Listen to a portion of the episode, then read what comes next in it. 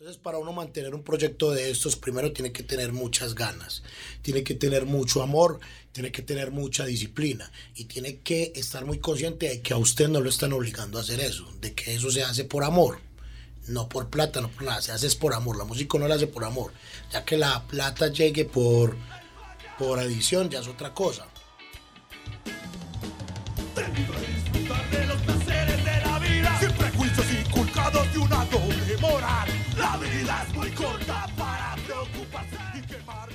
Jonathan El Paya Durango es vocalista, trompetista, líder y creador de la Sinfónica, banda que ha estado activa por nueve años en Medellín.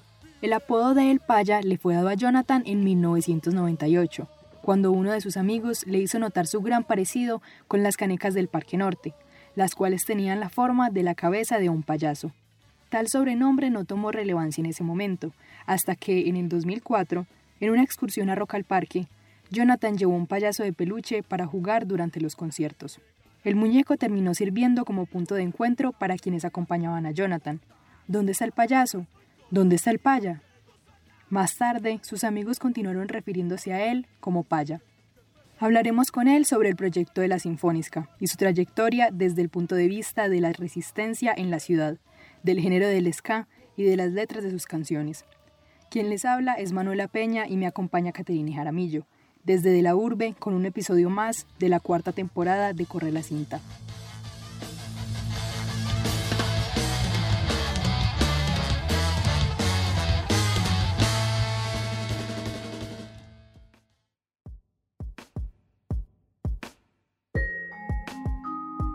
Corre la cinta. Dejamos rodar la historia completa. Cuarta temporada, Músicas y Resistencias en Medellín.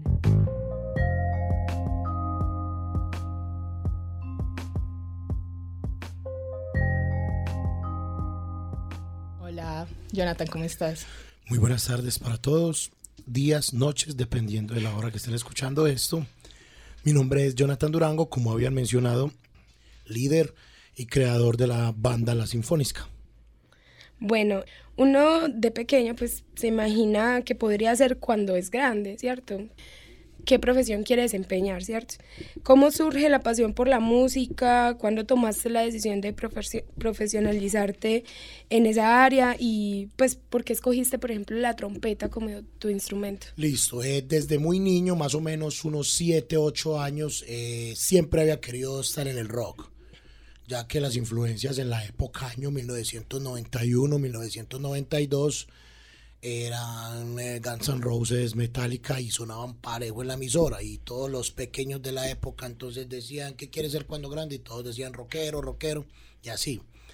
En el año 1994, cuando ingreso, todavía siendo niño, a la banda marcial de, de Prado, Brasilia, en Campo Valdés, entró a la sección de las cornetas. Ahí me quedó una gran etapa de mi vida que fueron casi 15 años. Y ahí ya con la corneta, después fui pasando a la trompeta, donde empecé a hacer mis primeras estudios ya musicales profesionales. Luego ingresó a Bellas Artes a estudiar la carrera de trompeta. Por cuestiones pues económicas no terminé la carrera, pero hice ocho semestres. Y aquí seguimos con la música como hobby y con la docencia como profesión yo quisiera hacerte una pregunta que me parece un poco curioso. ¿Cómo un trompetista termina siendo profesor de...? Eh, en este momento todavía no sé. Esa es la, la, hora que yo no me di cuenta en qué momento me volví teacher, como me dicen los niños. En el año 2010, eh, ya cuando yo veía que ya no me daba más económicamente para seguir en Bellas Artes y por una fuerte discusión en la familia, me deciden comprar un pin para la Universidad de Antioquia. Cuando yo vi el pin, yo dije, bueno, entonces, ¿qué vamos a estudiar? No, ni siquiera me dije a qué, qué voy a pasar, no. Yo descarté ingeniería, descarté todas las ciencias sociales, porque pues yo era muy perezoso para leer en aquella época. Las ingenierías, a pesar de que soy muy bueno para la matemática y me da muy fácil los números, no me quería involucrar con eso. No quería estudiar música en la Universidad de Antioquia porque me veía ya como con bastante ahí demorarme más años. Entonces, descartando, descartando, me quedé con la licenciatura en lenguas extranjeras. Yo no sé si era muy confiado, si era ego, si era autoestima, no sé qué lo que era, pero cuando yo me inscribí yo dije, yo voy a pasar, pues ya, ya, yo ya sabía que iba a pasar. En efecto fue así. Y empezamos con este cuento supuestamente porque iba a aprender a hablar inglés. Cosa que nunca ocurrió porque la carrera no te va a enseñar nada de eso. Pero le fui cogiendo pasión a la docencia y ya como en el tercer semestre yo dije, bueno, ya nos metimos en esto, sigamos en esto y aquí estamos en esto.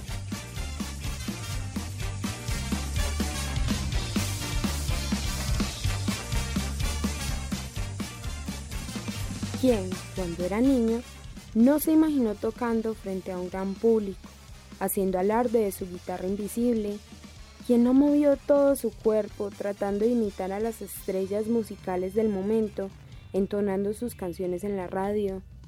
Al fin y al cabo, la música es una de esas cosas que siempre han estado presentes en la vida de cualquier persona. Sin embargo, el tiempo pasa y posiblemente terminemos siguiendo sueños o caminos diferentes. En el caso de Jonathan, el paya, él prefirió no abandonar sus primeras ilusiones.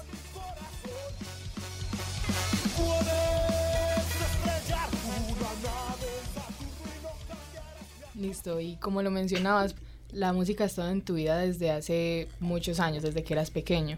Y has tenido varios proyectos musicales, entre esos la banda Ron Damon, que sabemos que la fundaste y, te saliste. ¿Cuál fue la motivación tuya para iniciar este nuevo proyecto musical de, la Sinfónica? Bueno, la Sinfónica era un proyecto que ya estaba hecho, pues ya estaba en mente desde mucho antes de ingresar a Ron Damon. Poco tiempo después de la expulsión mía de Ron Damon, porque yo no me salí, después, como a los dos meses, otro integrante salió y otro también salió y bueno, se fueron saliendo de allá. Yo el día, pues, pues, yo tengo ya canciones escritas, empecemos. Empezamos a ensayar, no funcionaba, a veces sí, a veces no, hasta que un tiempo después de que estamos ahí pues mirando si sí o si no, nos cogió un concierto, así vulgarmente dilo con los calzones abajo y ya trabajando sobre, presión, sobre presión, se armó la banda. ¿Y eso fue más o menos en qué año? En el año 2010. Para ser exactos, entre noviembre y el 8 de diciembre del 2010. Presentamos una audición para un festival de rock como una 4 en Aranjuez. Solamente teníamos una canción, lo presentamos simplemente por ir como a empezar a despegar. Pasamos, ya teníamos que armar un repertorio en 15 días, de 45 minutos y se hizo. ¿Y tú a quiénes convocaste para hacer parte de ese equipo de trabajo de la Sinfónica? Bueno, eh, mi gran amigo Carlos, que fue bajista de la Sinfónica hasta hace dos años, que también fue bajista de Ron Damon, y ahí cuando él sale de Ron Damon, eh, empezamos con el proyecto de la Sinfónica. Eh, Juan Sebastián Ruiz, que también fue baterista de Ron Damon, y por un viaje a Argentina él sale. Cuando yo estaba con Carlos ya pues en proyectos de armar, él llega de Argentina y se nos une al equipo. Y un compañero de estudio llamado Alejandro, que solo estuvo un año en la Sinfónica, él arrancó con nosotros. Ya después el trombonista Eider de Ron Damon, al salir de Ron Damon y nosotros Sinfónica necesitando un guitarrista, él pasa a hacer la guitarra. ¿Y por qué, por ejemplo, eh, el género del ska? O sea, ¿por qué específicamente este y no otro? Sabiendo que desde sus orígenes el ska se ha caracterizado pues, por ser un, un género revolucionario, por haber sido la respuesta a las imposiciones culturales de Norteamérica en los años 50. ¿Cómo lo implementaron en, la nueva banda? Bueno, eh, yo conocí todo al revés, porque yo empecé escuchando ska tercera ola de Estados Unidos. Eh, se dio mucho a finales de los años 90 aquí en Medellín, causa, causa de radioactiva hacían propagandas y los boom de, de las bandas de esa época, Mighty Mighty Boston, Real Big Fish, empezaron a sonar mucho y muy fuerte aquí en Colombia. Posterior a eso, esas mismas bandas empezaron a sacar música para videojuegos de PlayStation 1, que estaba en su furor aquí en Medellín. Entonces, por ejemplo, para FIFA 2000 creo salió Real Big Fish con una banda sonora, para Tony Hawk cuando empezó la goma de las patinetas y los deportes extremos, entonces empezaron a sonar bandas como Les Dan y todo eso. Para ese entonces yo ya tenía un amplio recorrido pues en el ska por una exposición que hubo en el colegio cuando yo estaba en séptimo, que yo no tenía ni idea que era ska y me pudieron a investigar sobre eso, encontrándome pues las bandas latinoamericanas nada más. Ya después yo asemejaba que todo lo que tuviera trompeta y sonara con guitarra eléctrica era ska. Y así fue, lo fui conociendo. Siempre toqué ska, a pesar de que cuando tenía 10, de los 17, de los 16 a los 19 años era metalero, pero tocaba ska y hasta que ya me compré mi primera trompeta y empecé con todos los proyectos. Caminando por el barrio, yo recuerdo con nostalgia toda mi linda infancia, corriendo por las aceras, unos niños que juegan al fútbol y otros a escondidas, y una señora Bueno, tenemos una pregunta respecto a la trayectoria de, de la Sinfónica y es que, pues como ya dijimos, tú participaste en otros proyectos, ¿cierto? Pero esta banda, la Sinfónica, ya tiene casi 10 años y con ella sacaste un disco y ya próximamente vas a sacar otro. Entonces, desde tu perspectiva, ¿cómo has resistido con esta banda, con este proyecto? ¿Qué te ha motivado a continuar? Bueno, lo más difícil, que creo que no le pasa a ninguna banda, pues así como nos ha pasado a nosotros, es la, el cambio de integrantes. Por la Sinfónica han pasado 35 personas en estos nueve años. 35 personas con la formación más larga duró desde finales del 2013 hasta el 2017 cuando regresamos de nuestra primera gira en México. Una gira de esas es la que te muestra con qué personas de verdad quieres trabajar o no. Entonces, para uno mantener un proyecto de estos, primero tiene que tener muchas ganas, tiene que tener mucho amor, tiene que tener mucha disciplina y tiene que estar muy consciente de que a usted no lo están obligando a hacer eso, de que eso se hace por amor, no por plata, no por nada, se hace es por amor. La música no la hace por amor, ya que la plata llegue por, por adición ya es otra cosa. Entonces, saber mantener eso, saber tener los plan B cuando se van las personas, porque muchas veces las bandas paran con la salida de los integrantes. Cuando uno va a sacar un integrante, uno ya tiene que saber a quién va a reemplazar. Cuando un integrante se va a salir, tiene que ser muy ético a la hora de saber qué reemplazo nos va a dejar. Y afortunadamente nunca hemos parado aproximadamente 150 conciertos, una gira en México, hemos tocado en los principales festivales del país, faltándonos a un Rock al Parque, pero hemos estado en el Unirock de Cali, en el Eje Rock de Pereira, en el Manizales Grita Rock. Eh, nos faltarían tres festivales para complementar pues el circuito de festivales nacionales que sería Rock al Parque, el Galeras Rock de Pasto y el Ibagué Ciudad Rock. Todas esas, esas cosas que faltan nos motivan a estar ahí, a estar ahí buscándolas así como hace un par de años la motivación, perdón, hace unos 3 y 4 años nuestra motivación era completar todo el circuito de festivales en Antioquia y lo logramos, eh, siendo la primera banda en toda la historia de toda, de toda la banda de, de Medellín y Antioquia en hacer todo ese circuito de festivales. Hasta el momento ninguna banda todavía lo ha hecho. Entonces todas esas cosas lo motivan a uno. Uno dice, me falta tocar acá. Entonces uno empieza y empieza y empieza a buscar, empieza a ensayar y así eh, componer canciones nuevas es otra de nuestras motivaciones para mantenernos. En este momento nos mantiene vivo la idea de que ya vamos a sacar 12 canciones nuevas que nadie tiene ni idea cómo son ni nada, pero va a ser un boom cuando salgan. Eh, bueno, y todo este proyecto cuando lo iniciaste, estabas hablando un poquito de esos objetivos que tienes a futuro, pero en ese momento, ¿cuáles fueron sus metas cuando iniciaron en el 2010? Cuando iniciamos en el, 2000 en el 2010, yo ya estaba planteando qué iba a pasar en el 2020 lo hicimos más rápido porque yo me planteaba tocar en todos los festivales en 10 años, tocar los festivales de Colombia en 15 años. Todavía sigue vigente eso. La grabación de tres discos, desafortunadamente vamos en dos, pero si nos montamos en la película, el otro año acabamos el tercero, que quizás vaya a ser así. Escribir un libro, yo desde que dije cuando vaya a cumplir 10 años voy a escribir un libro, ya estoy para terminarlo. Solo que lo tengo que terminar con cosas que pasen el otro año porque va a ser como una biografía de los 10 años de la banda. Yo tenía muy claras las metas que se iban a ir desarrollando. Para poder tenerle vida a la banda uno tiene que tener metas muy claras. Nos lo han enseñado bandas muy grandes eh, que ya tienen metas propuestas para dentro de 5 y 6 años.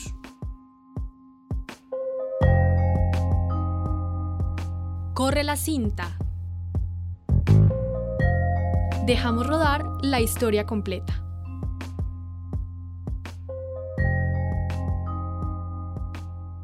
Yo creo que tú hablas con mucha propiedad de todo lo que sabes de la escena musical y desde la experiencia que tú has tenido en la Sinfónica. pues has sabido mucho de esto. Entonces, cuéntanos cómo ha cambiado, cómo has sentido tú que ha cambiado el panorama para este tipo de música, cómo han sido esos cambios y han sido favorecedores o no para este tipo de música, entre comillas, o podría decirse independiente. Eh, bueno, estamos hablando del ska. El ska en Medellín desde el finales de los años 90 siempre ha sido una montaña rusa, un sube y baja. Solamente las bandas son las que logran que el público suba, nada más. Porque en Medellín el ska lo escuchan siempre los adolescentes, solo que muy pocos nos quedamos ahí pues, prácticamente toda la vida. Entonces pasó a principios de, de la década pasada con el agente de la luna, posteriormente siguió Burkina, eh, cuando Burkina cae también baja mucho el público, luego sigue, la Furrusca, sube el público, después, pero ya un público diferente al que tenía Burkina, después cuando subimos nosotros ya era otro público totalmente diferente, esos, ese público que tuvimos en el año 2014, que fue pues como el año donde la banda sale ya y explota, ese público ya no existe. Quedaron muy pocos de ese público. Entonces el trabajo para mantener eso es ir cultivando cada vez ese público. Sabemos que el público de nosotros empieza en los 14 años y llega hasta los 19. Entonces tenemos que estar explorando, explorando, explorando.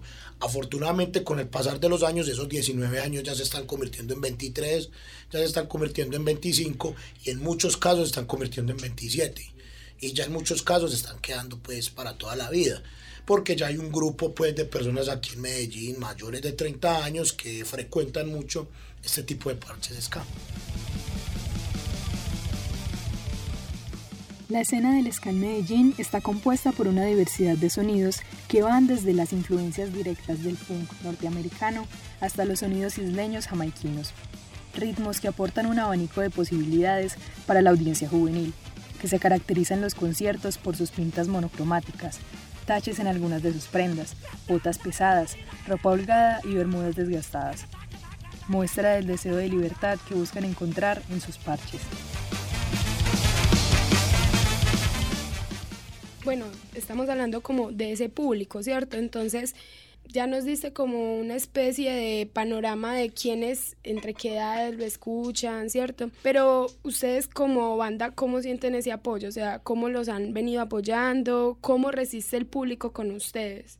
Bueno, afortunadamente cada año que empezamos y hacemos el primer concierto vemos caras nuevas y muchas que ya se fueron. Como banda uno se tiene que estar reinventando cada vez para poder mantener a esos que ya están creciendo y que no se vayan se reinventa haciendo nueva música. Nosotros esperamos, suponemos y casi que aseguramos que con este disco nuevo va a regresar mucha gente que se nos había ido a los de los conciertos, porque ya crecen, empiezan sus obligaciones en la universidad, ya no tienen tiempo para una cosa, ya se vuelven tropicaleros, ya les gusta bailar y otras cosas, entonces la idea es capturar y no dejar ir ese público. Por ejemplo, en sus conciertos, ¿qué es lo que atrapa a la audiencia? Bueno, nosotros procuramos que cada concierto sea un show diferente.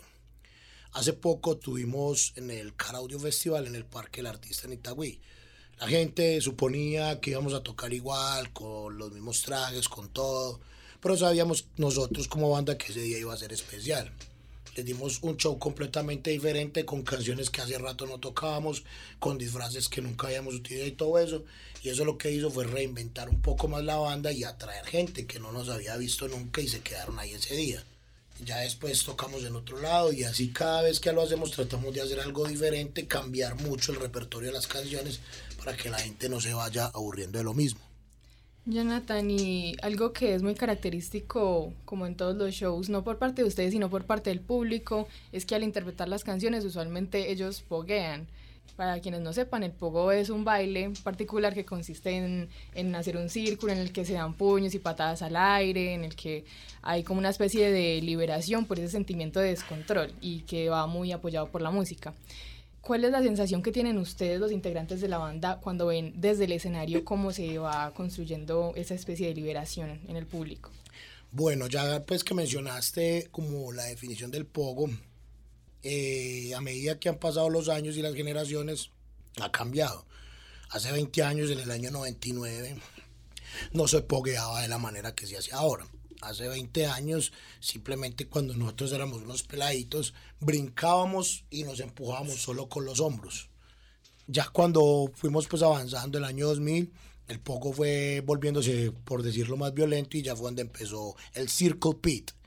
Que el Circle Pit es cuando hacen la rueda de la licuadora, que todos empiezan a correr en círculo, eh, dándose puños. Pues, así por así decirlo, pero uno pues ahí solamente ve a la gente ya corriendo. Después ya como en el año 2007, no en el ska ni en el punk, en más que todo en el hardcore, llega el mosh pit, que es donde tiran las patadas voladoras y todo eso. Ya después en la década, en esta década, que es la década pues, del año de, de 2010, ya empiezan a bailar otra vez y ya el pogo empieza a reducirse. Entonces ya nosotros como, como banda desde arriba pues ver todo el apoyo del público, ver que están bailando, pogueando. Nosotros lo que hacemos es tratar de hacer más canciones para mantener ese ritmo mientras la gente está abajo. El pogo es un sentimiento más que un baile. Es la oportunidad de liberarse de tantas presiones que tienen muchos jóvenes. No se trata de seguir el ritmo, sino de dejarse llevar. A quienes lo ven desde lejos puede parecerles solo un ruido auditivo y visual. A los pogueros les importa que la música los mueva, no que sea musicalmente correcta. Es la representación de la juventud. Desorden, descontrol, desorientación. Es un sentimiento colectivo que se vive dentro y fuera del ser. Así es el pogo. Hablando de pogo, hay una canción que habla acerca de, del pogo como tal. Quisiera como que nos contaras de dónde surge la canción, cómo fue el proceso de crear esa canción. Bueno, la, la, canción al principio se llamaba El Pogo en un ascensor. Pues, yo nunca me imaginaba un pogo en, un ascensor. Eh, estábamos en Bellas Artes, estaba sentado con mi compañero Juan Fernando Vallejo de la banda Instrumental. Estábamos sentados, él con su guitarra toda hora, yo con la trompeta, y él, y él empezó a hacer cosas así de ska como para payasear, y yo empecé a sacar con la trompeta sonidos. Se nos quedó el sonido que es ahora la actual melodía de la canción. Eso fue en el año 2006, y se quedó así. Ya por allá en el año 2010, eh, con un amigo del barrio Aranjuez llamado John Jairo, que lo apodan Tetilla, él tenía una canción que se llamaba El Pogo Único y Divertido. Y un día él me dijo que nosotros, ¿por qué no la tocamos en ska? Entonces yo le dije, regáleme ese pedacito del título y yo monté el resto. Entonces yo recordaba que tenía algo que llamaba un pogo en un ascensor, solamente le cambiamos el coro por pogo único y divertido y se quedó. Y ya pues ya esa canción no la estamos tocando. Porque decidimos que ya había que darle, por así decirlo, cristiana sepultura para poder evolucionar y hacer otras canciones. De hecho, en el álbum nuevo hay una canción equivalente a esa, pero ya mucho más trabajada, mucho más madura, que creo que va a superar el- en el doble lo que fue esta canción del Pogo. Y Jonathan, aquí, pues hablando de las canciones que hacen, ustedes tratan unas temáticas bastante diversas. Por ejemplo, en la canción Lo Colombia, ustedes hablan de la realidad colombiana y hacen una especie de crítica. Cu- Cuéntanos cómo surge esta canción, cuál es la necesidad de hablar sobre este tema. Yo la canción la compuse en el 2010 y la canción se grabó en el 2015. Cuando estábamos grabando, grabamos todo el instrumento, la canción no tenía letra. Eh, no sabíamos de qué hablar cuando pues, eh, empezó uno de la banda a cantar sobre la injusticia, perdón, en el año 2014, porque la primera letra que le había hecho un integrante era acerca de las injusticias, comparándolo con el gol que hizo Yepes en el Mundial. Eh, a mí me parecía que era un tema muy infantil, porque iba a ser un tema de una semana nada más. Entonces, eh, ya pensando en esas injusticias, ya cuando terminamos de grabar la canción, yo llegué con el coro, con la primera, perdón, con la primera parte de la estrofa, la canté y la grabé. Y la canción fue sonando en el estudio, en el estudio, y cada uno pasaba y gritaba una cosa hasta que empezamos a conectar todas las frases y llegamos la canción.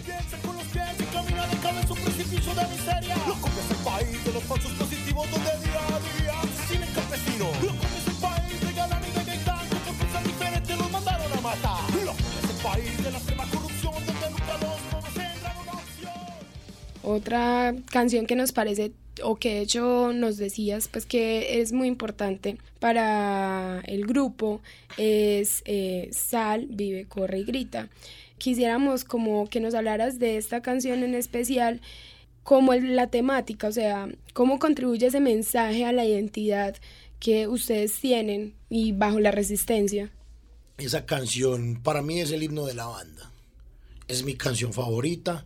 Fue la primera canción que yo compuse en la banda.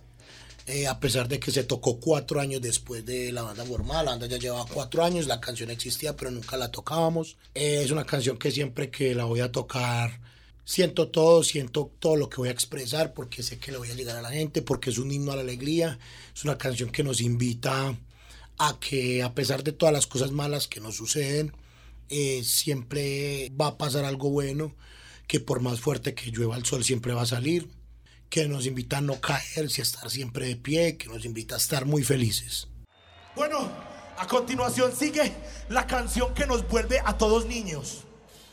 Les voy a enseñar el coro. Ya muchas personas se lo saben, pero los que no se lo saben, vamos a pegarnos del coro. Yo digo, sal, vive, corre y ustedes me responden, grita. Sal, vive, corre. Hasta atrás. Sal, vive, corre.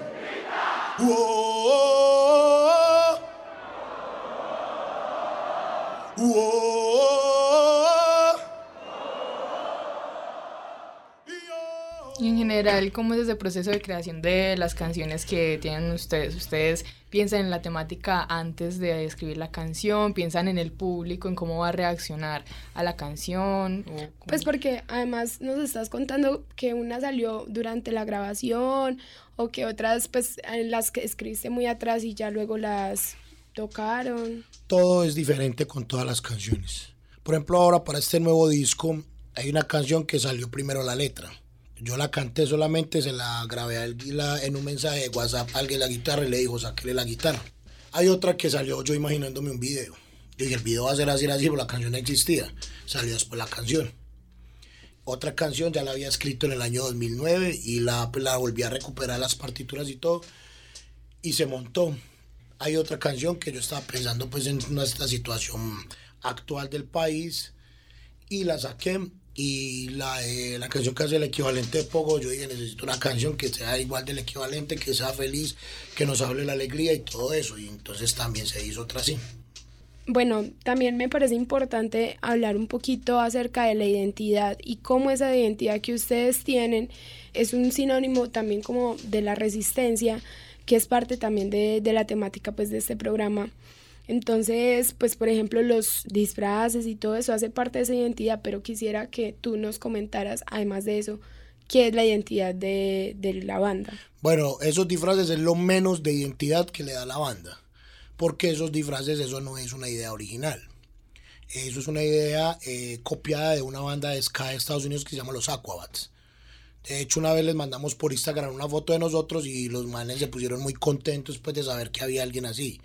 En nosotros para el vestuario no tenemos identidad, porque nosotros hacemos muchas cosas que ya están, que ya están hechas. Pero para, esta, para estos trajes nuevos que vienen con el nuevo disco, sí es una idea original. Como ya la banda musicalmente adquirió una identidad, que este segundo disco sí se va a ver reflejada.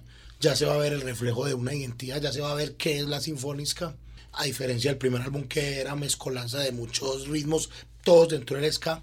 Este va a marcar un estilo más fuerte, más, más rápido, más contundente, entonces nos va a dar la identidad en la banda.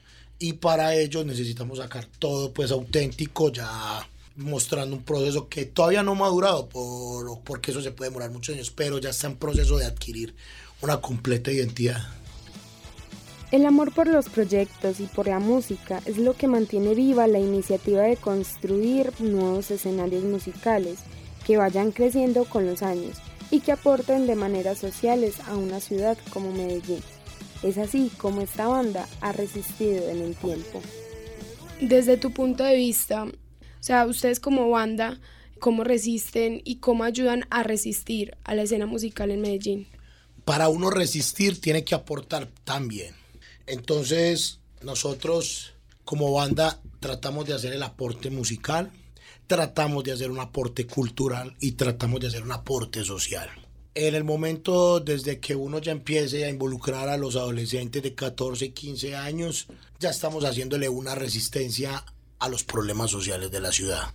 Mientras mantengo mi música, mientras los muchachos empiecen ya a interpretar algún instrumento y todo eso, ellos ya están haciendo una resistencia a los problemas sociales y se están haciendo ya su resistencia para entrar al lado artístico. Mientras nosotros podamos, vamos a seguir aportando. Vamos a seguir aportando a esa resistencia para mantener viva la música, eh, sobre todo pues estas músicas alternativas en la ciudad de Medellín, porque es una especie de resistencia el no dejar morir, como decimos, no dejar morir el parche. Cada vez somos más y esperamos duplicar todo eso. Lastimosamente, pues el tiempo es corto. Te damos infinitas gracias por habernos acompañado en este capítulo. Muchas, gracias. Muchas gracias a ustedes.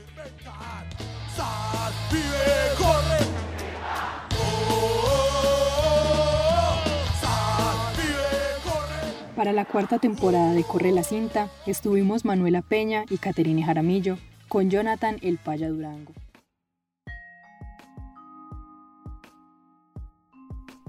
Corre la cinta es una idea original de Daniela Nao y quien les habla, Luisa Fernanda Orozco.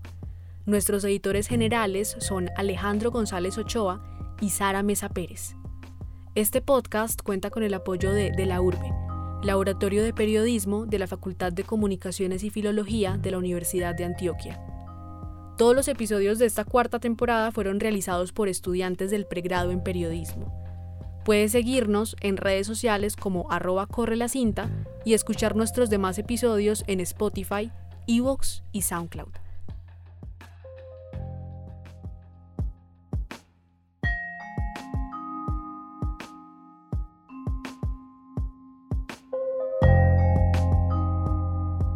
Corre la cinta. Dejamos rodar la historia completa.